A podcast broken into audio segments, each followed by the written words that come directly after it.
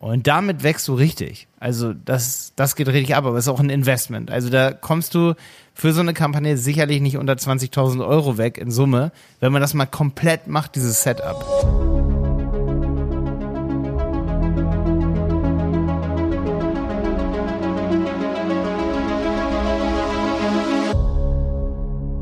Ja, schön, dass du wieder bei einer neuen Folge von Handel 4.0 mit Malte und mir heute dabei bist. Heute ähm, haben wir die zweite Folge unserer kleinen Reihe in äh, Sachen Shop-Optimierung äh, für kleine, mittelgroße und große Shops. Und ja, heute geht es um die mittelgroßen Shops. Und zwar, was macht ein Unternehmen, was schon etabliert ist in seinem Bereich, in seiner Nische, sich ganz geil aufgestellt hat, ähm, sich echt eigentlich nicht um Umsätze oder über Umsätze und äh, Saleszahlen beschweren kann, aber weiter wachsen will, weiter optimieren möchte und die Zielgruppe natürlich noch geiler abholen, noch geiler erreichen möchte.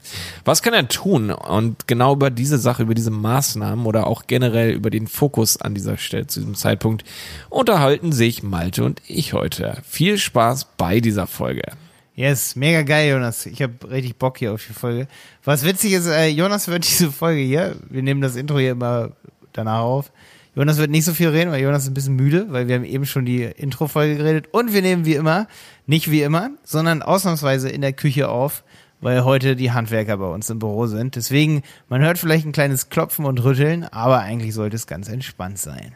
Ja, wir haben heute übrigens auch ein paar Erfahrungsberichte von unseren Bestandskunden. Es kommt alles aus der Praxis hier heute und jetzt geht's los.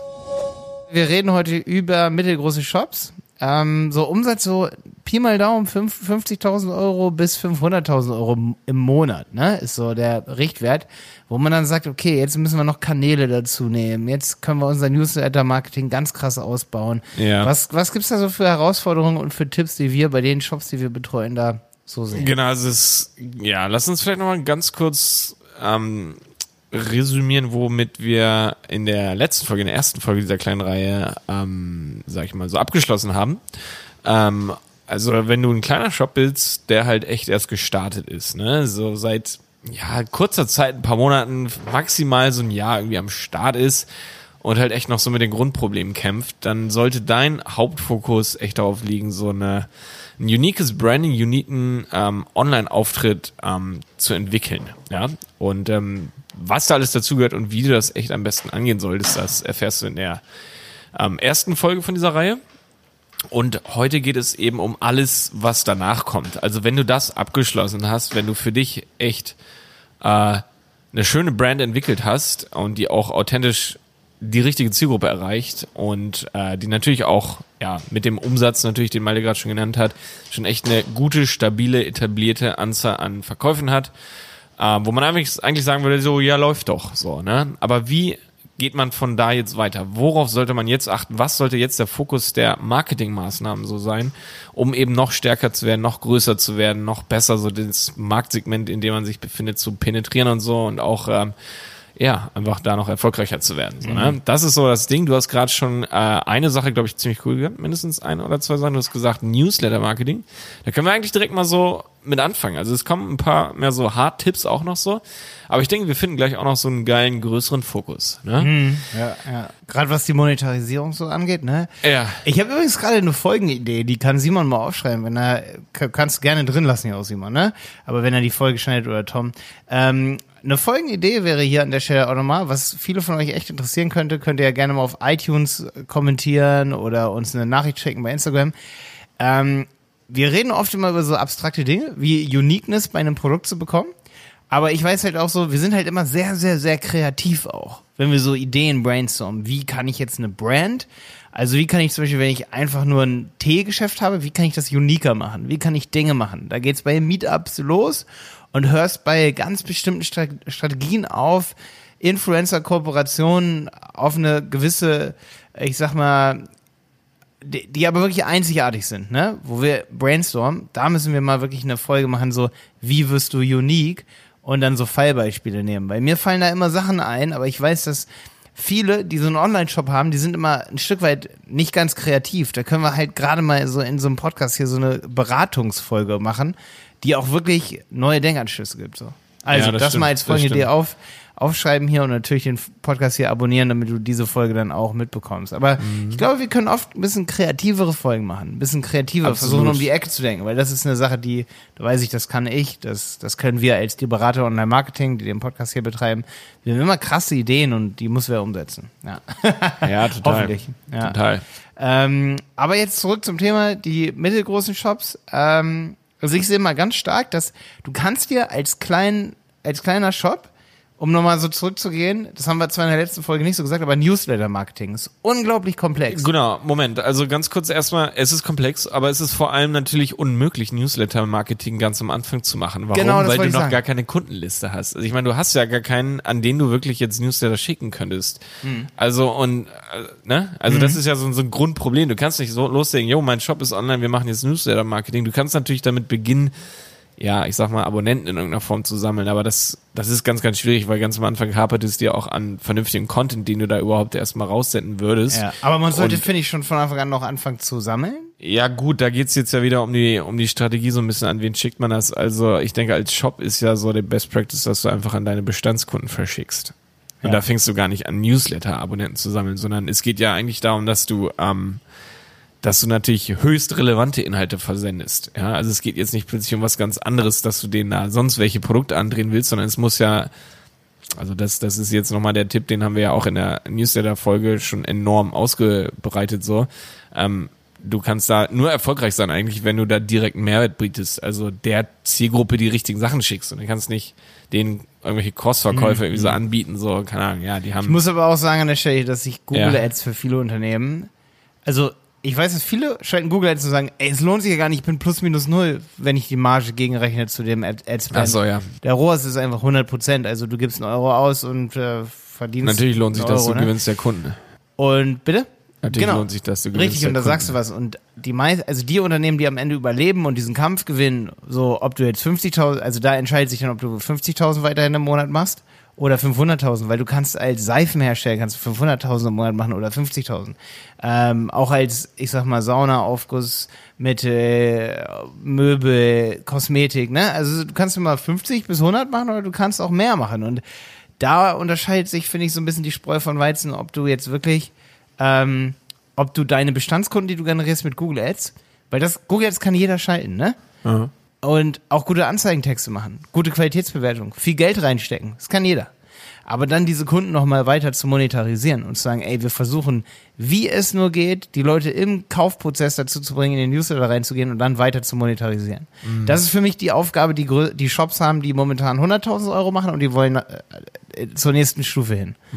Ja, weil du kannst den dreifachen Umsatz machen, wenn du die richtig monetarisierst. Ja, Diese. Newsletter-Abonnenten, sag ich mal. Ja, das stimmt. Und Also das kannst du am Anfang nicht machen, ne? nee, kannst du nicht machen, auf keinen Fall. Also wie gesagt, das, das größte Problem ist ja, dass du überhaupt noch nicht viele Kunden hast. Aber mit einer wachsenden Anzahl an Kunden überhaupt, die schon bei dir gekauft haben, also desto heftiger hast du ja dann auch jetzt Möglichkeiten, die zu monetarisieren, wie Ja, zum richtig. Beispiel mit E-Mail-Marketing. Und entweder du hast, äh, ich sag mal, Joint Venture Capital oder so am Anfang, irgendwie sowas, du hast, ne, ne, wirst gefördert und dann kannst du mal 10.000 Euro in einen krassen Newsletter-Funnel für alle deine Produkte reinstecken oder sogar 20.000 Euro, weil ich sehe das ein krasser Newsletter-Funnel auf Kategorieebene mit Content, der ist sicherlich teurer als eine Website sogar, ähm, richtig, richtig teuer. Und das kannst du dir als kleiner Shop nicht leisten, aber als wachsender Shop solltest du, sag ich mal, sagen, okay, ich bilde Rücklagen oder wie auch immer, oder ich habe auf dem Tacho, das eine richtige, eine richtige, einen richtigen Wert hat, einen richtig guten Newsletter. Funnel zu haben, weil du musst immer auf dem, auf dem Schirm auch haben. Viele sagen dann immer, oder viele Unternehmen, die noch kein richtiges Newsletter-Marketing machen, ähm, ich kann selber nicht behaupten, dass wir da so weit sind, selber als Unternehmen, sage ich mal. Im, obwohl wir haben Dienstleistungsbereich, ne? Aber wenn du Produkte verkaufst, du bist erst auf einem krassen Level, wenn du Newsletter immer und immer wieder verschickst. Also auch den einzelnen Newsletter. Also wenn du zum Beispiel so eine Informations- oder Werbenewsletter-Kampagnen hast, die du immer wieder benutzen kannst, bei denen du Parameter austauschen kannst und immer wieder benutzen kannst. Das ist für mich krasses Newsletter-Marketing. Nicht, ich schicke einmal die Woche irgendwas raus. Und automatisiert auch, ne? Genau, also es muss automatisiert sein und es muss immer Kampagnen geben zum Valentinstag und die kannst du, da drückst du nur eine Hebel, Ja. okay, geht los und dann kriegt eine gewisse Zielgruppe, die die letzten 30 Tage mal auf der Website zum Beispiel war, durch einen Pixel getrackt, die kriegt dann ähm, diese Kampagne zugesendet. Ne? Und das so ganz targetiert, was hat die für eine Kategorie sich angeguckt und gekauft beim ersten Kauf. Dann schicke ich denen jetzt, sage ich mal, äh, Produkte zu, die da passen. Und damit wächst du richtig. Also das, das geht richtig ab, aber es ist auch ein Investment. Also da kommst du für so eine Kampagne sicherlich nicht unter 20.000 Euro weg in Summe, wenn man das mal komplett macht, dieses Setup. Ja, auch der ganze Content, äh, das erstmal zum Teil zu kreieren vielleicht auch. Ne? Ja, weil du kannst nicht einfach immer und immer wieder nur einfach Newsletter raussenden. So, guck mal hier auf der Website, hier ist das Produkt. Du brauchst Videos, Podcasts. Mhm. Ich glaube, Podcasts hast du auch auf deiner Liste für heute, hast du mir vorhin im Vorgespräch schon Auf erzählt. jeden Fall, ja. Gerade für Shops, die im Newsletter-Segment krass wachsen wollen, die, die einfach Kunden immer wieder zur Seite bringen wollen. Wir haben ja auch über Uniqueness geredet und was der Shop für eine Philosophie hat. Und ich merke, dass viele unserer Kunden eine Sache auch wirklich brauchen, wie zum Beispiel die Customer Journey zu visualisieren in Videos. Das machst du auch noch nicht als kleiner Shop. Nee. Oder die USP richtig zusammenzufassen in Videos oder in Podcast-Folgen. Das ist so diese Content-Marketing-Sache, die jetzt anfängt, wo du einen gewissen Umsatz machst oder Fremdkapital bekommst und sagst, wir bauen das jetzt ernsthaft, ernsthaft aus. Ja, dass du halt ähm, diese ganze Scho diese ganze Erlebnis sozusagen oder dass du dem Besucher auch fernab des Kaufs eigentlich viel äh, Mehrwert bietest, ja, also dass du halt diesen ganzen Content drumherum, die Informationen und die ganzen Painpoints eigentlich nehmen und so weiter, ähm, dass du das alles entwickelst und auch abdeckst, ne? Ja, das, und zwar genau. in jeglicher Hinsicht. Also E-Mail-Marketing ist dann nur ein Teil, aber ich meine genauso wie wir gerade gesagt haben, Podcast oder Instagram-Marketing oder dass du bei Facebook eine ordentliche Strategie fährst, egal wo eigentlich deinen Content verteilst, verbreitest und eben auch Mhm. Ja, produzierst. Ja, das stimmt. Ich sehe auch so, dass viele kleine Shops, ähm, die können schon mit Instagram erfolgreich sein, aber wirklich nur dann, wenn sie nur Instagram machen und dafür eine krasse Strategie haben. Ja. So, das haben wir, haben wir in der letzten Folge schon drüber geredet. Dann kannst du mit Instagram sofort anfangen. Aber wenn du nur so einmal die Woche was bei Instagram hochlädst und du hast niemanden, der da die ganze Zeit interagiert, da brauchst du echt einen Mitarbeiter oder eine Mitarbeiterin für, dann musst du halt echt gucken, okay, das kannst du nicht als Shop in den Kinderschuhen machen. Aber wenn du langfristig dich nicht nur auf Google SEO, Google Ads verlassen willst zum Beispiel, ähm, und dass deine Website irgendwie einfach so magischerweise gefunden wird, dann musst du natürlich auch in den Instagram-Pool mit reinhüpfen irgendwie. Oder TikTok zum Beispiel. TikTok gibt super coole Challenges, wo sich jeder Shopbetreiber wirklich eine Fanbase aufbauen kann. Ja, auf jeden Fall. Und am besten durch ein Konzept zu sagen, wir zeigen auf TikTok immer und immer wieder unsere Nachhaltigkeitsphilosophie oder machen vor allen Dingen lustige Sachen. Ganz wichtig, lustige Sachen. Um, rund um dein Produkt. Denk dir mal ein ganz langweiliges Produkt, wie zum Beispiel ein Fahrrad, ähm, Fahrradzubehör. Ey, du brauchst immer wieder lustige Sachen auf TikTok und ist mir egal, was du da tust, aber poste regelmäßig die Fails deines Unternehmens, mach einen richtigen Ja. Fail-Pool im Google Drive auf und poste diese Sachen bei TikTok und stell dein Unternehmen, ob du jetzt irgendwie Bike Components, Bike 24 bist, oder irgendwie so ein Online-Shop für Bike-Zubehör, stell dein Unternehmen auf TikTok so sympathisch dar, dass die Leute sagen, ey, gegen Bike 24 kann ich gar nichts haben oder gegen T-Wald, weil die sind auf Instagram und TikTok Die sind cool, die Ne, sind zum lustig, die sind überall dir. aktiv, ne? Genau, ja, die ja. sind cool, die sind hip, da will ich kaufen und die will ich unterstützen. Da weiß ich, dass mein Geld zu einem Unternehmen geht, die ich irgendwie unterstützen will. Wie zum Ja. Beispiel Thomann. Ich bin voll der Thomann-Fan und sage, Alter, das ist mir egal, wie viel ich da im Monat ausgebe. Das stimmt. Mhm, Wobei die beim Content Marketing auch gar nicht so stark sind, weil deren größte Stärke ist ja eigentlich echt deren bombastisches Sortiment, ne? Und ein bombastischer Kundensupport, ja. Ja, gut, Kundensupport. Ja, da sieht man auch wieder, dass man selbst mal ein Thomann ist und Thomann macht einfach wie viel ähm, Millionen Umsatz? Äh, wann das? Das weiß ich nicht. Eine Menge. Das war richtig viel, ne? Das war 200 Millionen? 200 Millionen, glaube ich, oder so. Das klingt wenig, Ähm, aber ja. Klingt wenig. Vielleicht waren es mehr. Okay, ich glaube, irgendwann Eine mindestens Milliarde war es 300 nicht. Ja, ja, ja, es war, ja, ja.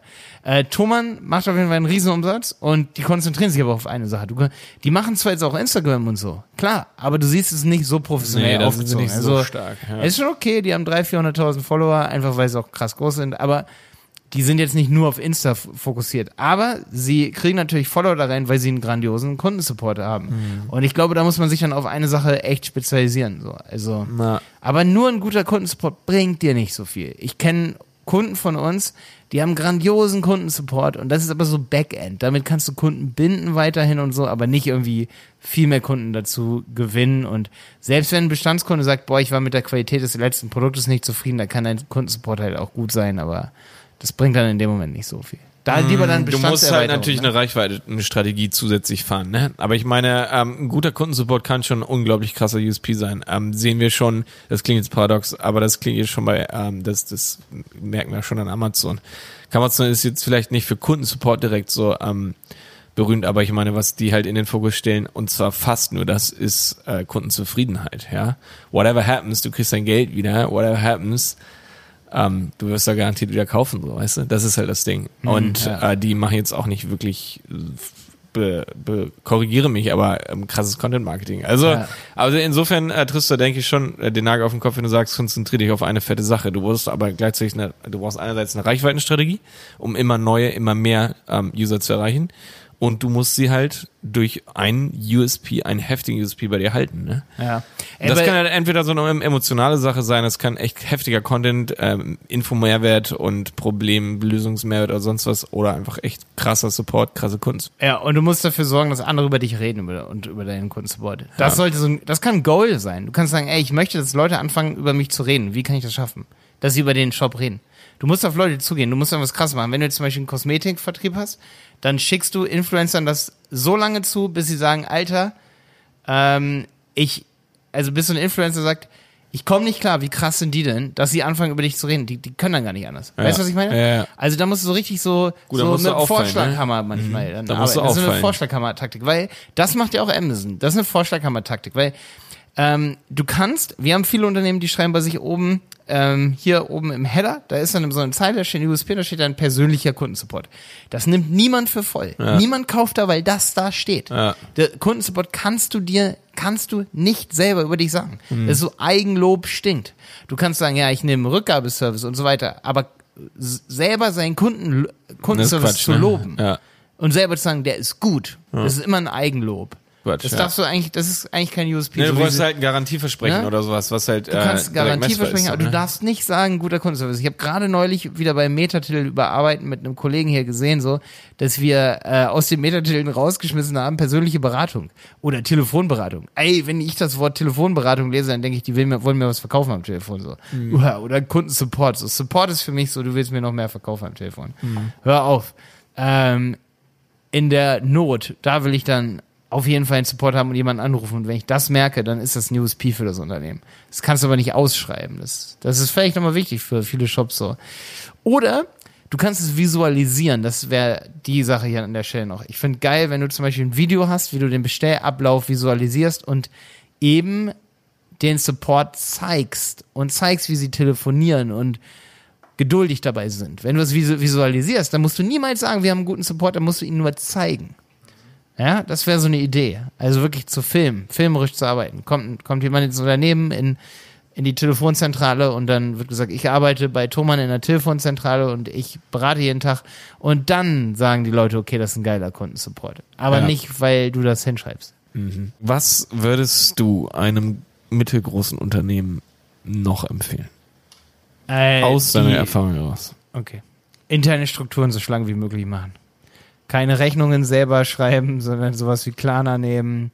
Warenwirtschaft bis ins Unendliche optimieren. Prozessoptimierung eigentlich, ne? Prozessoptimierung, ja. Da geht's Weil ganz. das führt ja am Ende auch wieder zu Geschwindigkeit vom Versand und von Support und bla bla bla und dann wieder mit Zufriedenheit und so, ne? da und geht's ganz stark in Richtung Backend, ja. Ja, Da kannst du klingt sogar langsam, noch, noch, aber, äh, klingt noch langweilig, mehr. aber ja, ist voll so.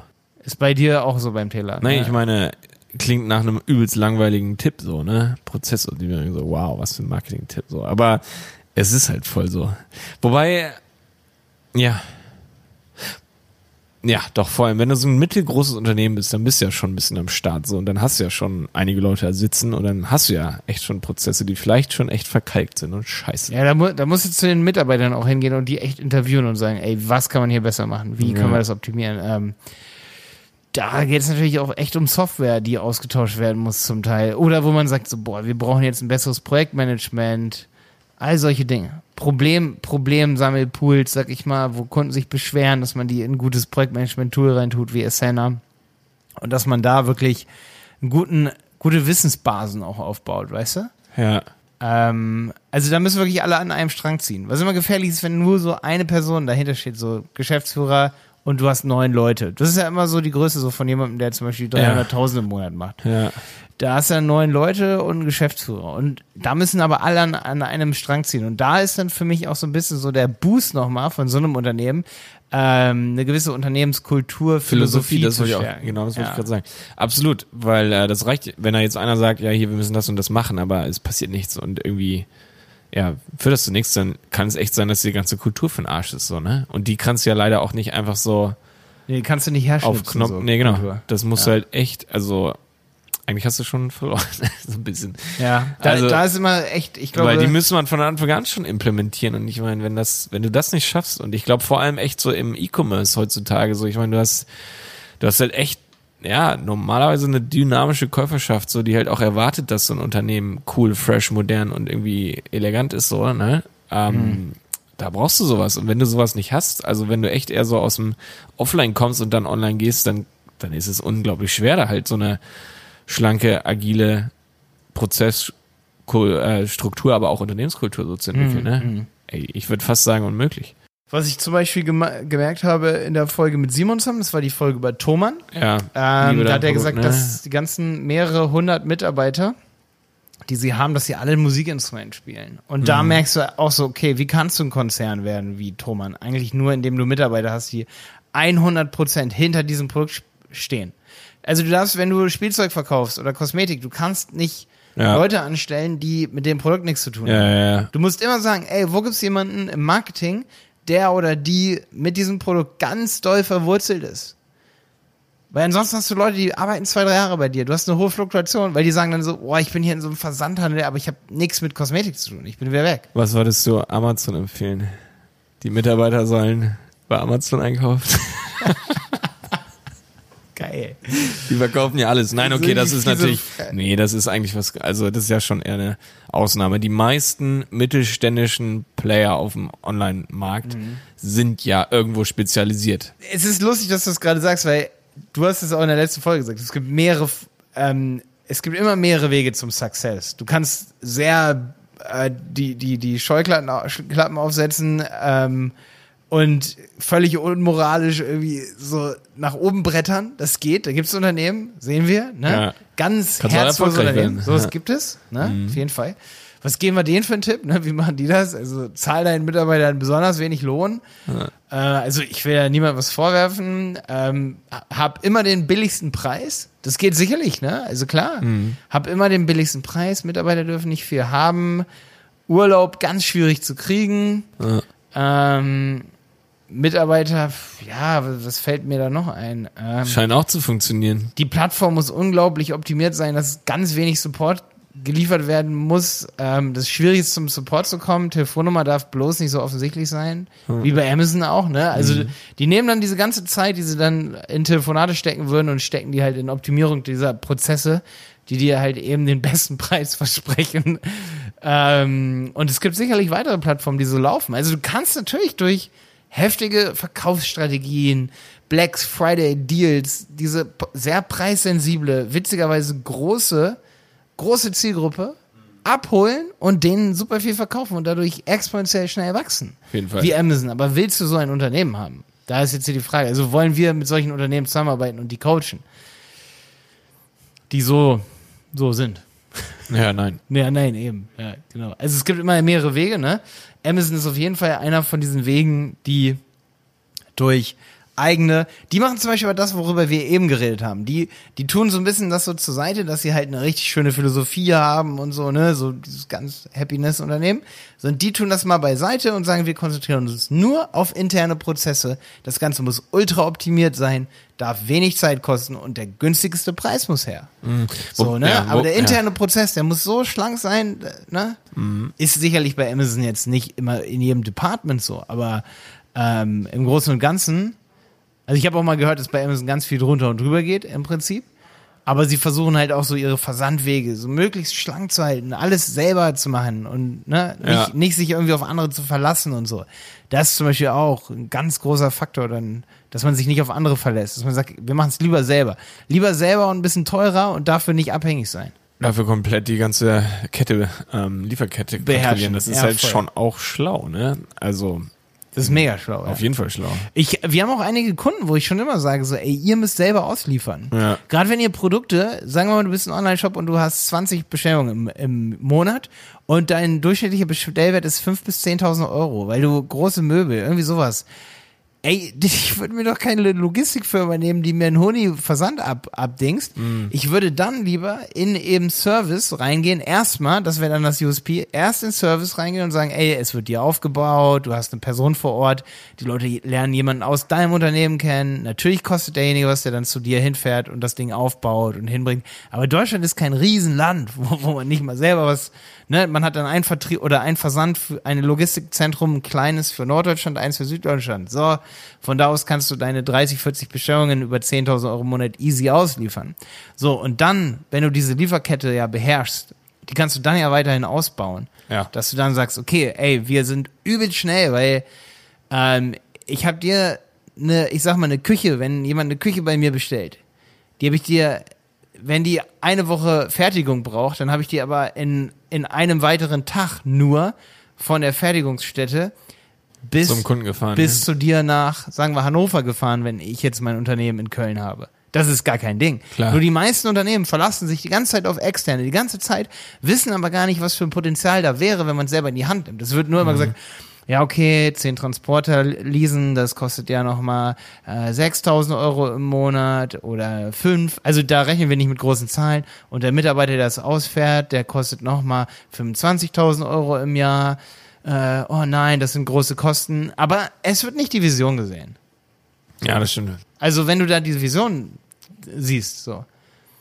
Wobei, da stecke ich zu wenig drin. Ich kann dir nicht sagen, wie unzufrieden ähm, ja, gewisse Ja, das große also, Online-Shops vielleicht mit schweren großen Produkten. zäh- zählt hier auch nicht Logistik für sind. jemanden, Nee. der Pokémon Go, äh, nee, Pokémon-Karten verkauft, ja. Nee. Also da kannst du es nicht selber ausliefern. Vielleicht schon. ja. Ja, würde es Nee. aber vielleicht nicht. Aber für So hochpreisige Service Güter würde ich das definitiv in Betracht ziehen. Das Klar. Weil der Versand ist oft exorbitant te- teuer. Gut, Ich aber große Möbelhäuser und große Möbelversender machen das ja auch. Ey, Zum Beispiel Otto ja macht das ja auch. Ja, ja, ja, ja. Also jetzt mal nur ganz blödes Beispiel, so, aber die machen das ja. Bei Ikea verstehe ich die Strategie nicht ganz. Nee, Ikea, Ikea- liefert ja auch sicherlich selber Ich glaube. Ikea hat sich ja da so sein eigenes Grab geschaufelt, indem sie halt erstmal gar nicht online waren, sondern richtig, ne? Und Ja, und jetzt haben sie exorbitant hohe Versandkosten. Ja, aber es ist alles so billig und so, also so, weißt du, da ist gar kein Platz, dass sie das machen würden. So, das ist halt ganz schwierig bei denen. Nur. Ja, da müssen wir in der nächsten Folge dann eher nochmal drüber reden. Können wir Ikea auseinandernehmen. Ja, äh, wir nehmen auf jeden Fall mal Ikea auseinander. Wir bräuchten mal jemanden von Ikea, den wir hier in den Podcast reinholen. Ich ganz vergessen, ich habe heute mal ein paar angeschrieben, ein paar Online-Shops auch, ne? Mhm. Ähm, hier mit Simon zusammen haben wir Shops angeschrieben, ob die mal einen Interviewpartner stellen. Also Ja. ähm, schlagt uns mal bitte, schreibt mir mal auf Instagram an Malte Helmholt oder an Jonas, Jonas Schindler, wenn ihr Jonas irgendwie toller findet. Ja. Schreibt ihr Jonas, wir wünschen uns mal ein Interview mit dem und dem Shop und dann schreiben wir die auch an, weil wir sind momentan so ein bisschen auf Shopjagd. Wir hatten jetzt neulich hier von Bartels, das ist ja ein Kunde bei uns. Ich habe auf jeden Fall auch nochmal auf dem Tacho, dass wir zum Beispiel, weil es ein großes Beauty-Kaufhaus, Ja. ne? der Jan Kreuzer von Feel Beauty, den werde ich ja auch noch mit reinholen Klar. in den Podcast, der hat auch schon mal gesagt, macht er. Ja, genau solche Unternehmen, die halt Player echt so etabliert in ihrem Markt sind, so. Auf jeden Fall. Ja, ja. Da würde ich super gern mal echt viele Bereiche, Branchen zu hören. Ja, und Feel Beauty zum Beispiel ist ein Kunde von uns. Wenn du jetzt beispielsweise sowas wie Hyol von Barbour verkaufen die oder äh, Team Dr. Josef Produkte, Decleor, Binella, das kennen die Frauen von euch, ne? Wenn du diese Produkte googelst, die sind echt immer, immer zack, ganz oben, relativ, also in der Produktsuche immer mit am Start und das ist schon so ein Kunde, sag ich mal, wo ich sage, ey, da müssen wir, und das ist auch nochmal wichtig, deswegen ist geil, dass wir da jetzt drauf kommen, das sind die, die gehen schon in die größere Liga rein. Da, Ja. da, da ist es wichtig, jede, jede nach der Prozentkommazahl Conversion Rate irgendwie zu optimieren und Mhm. alles an der Seite, aber bloß keine großen Änderungen Schlank machen. und- bloß keine großen ja. Änderungen machen. Ne? Aber das ist dann so, ne, da geht's dann wirklich um ganz kleine Conversion Rate Optimierungen, ganz viele kleine Sachen. Ja, Ne? ja absolut. Und auch bei den Kampagnen, die man optimiert, da kann ich jetzt natürlich, weil es Kunde ist, nicht so viel verraten jetzt hier, ne? aber da geht es um ganz kleine Änderungen und Tests, die man macht und ne, was Google Ads angeht, was Newsletter angeht. Da muss getestet werden die ganze Zeit. Also da sieht man auch, was, was dann auch ein, ein kleiner Shop, der hat doch nicht die Möglichkeit, einen AB-Test zu machen, wenn du 10, 20, 30 Leute auf Zu einer Kategorie. Ja. Ich rede da lieber über Kategorie als über Seite. Mhm. Es bringt dir nichts, wenn du 300 Leute auf der Seite hast, aber die verteilen sich auf 20 verschiedene Kategorien. Mhm. Du brauchst pro Kategorie, am besten pro Produkt, das wäre dann der Best Case, brauchst du deine 100, 200 Leute am Tag, damit du auch AB-Tests machen kannst, was Preis angeht, was all solche Sachen angeht. Klar. Ja, und da geht's dann mit Testing los, ne? Ja. Also Testing auch nochmal eine super wichtige Sache und dass man da wirklich die Conversion Rate Step by Step immer höher bekommt. Und natürlich ist bei so einem mittelgroßen Shop, sage ich mal, bis großen Shop, das geht schon in die Richtung, übelst wichtig, dass man ein gutes Wettbewerbsmonitoring hat. Und das musst du im Prinzip auch manuell machen. Dafür brauchst du ein oder zwei Personen in deinem Unternehmen, die wirklich Wettbewerber analysieren. Das machen wir auch für unsere Kunden immer als Agentur. Dass wir schauen, wie sind die Preise bei der Konkurrenz? Was machen die besser? Was haben die für USP? Warum kaufen Kunden da? Das sind so die Fragen. Und da, da ist Wettbewerb, Moni- Wettbewerbsmonitoring extrem wichtig. Geil. Ja. Schön, dass du bei dieser Folge wieder dabei warst. Das waren die mittelgroßen Shops. Ich denke, wir haben alles durch. Newsletter Marketing, Wettbewerbsmonitoring, all solche Sachen. Ich freue mich, dass du wieder dabei warst. Jonas. Geil. Schöne Folge. Der Handel 4.0 Podcast ist eine Produktion von Die Berater Online Marketing. Mehr Infos zum Podcast und unserer Agentur findest du auf www.dieberater.de. Bis zum nächsten Mal.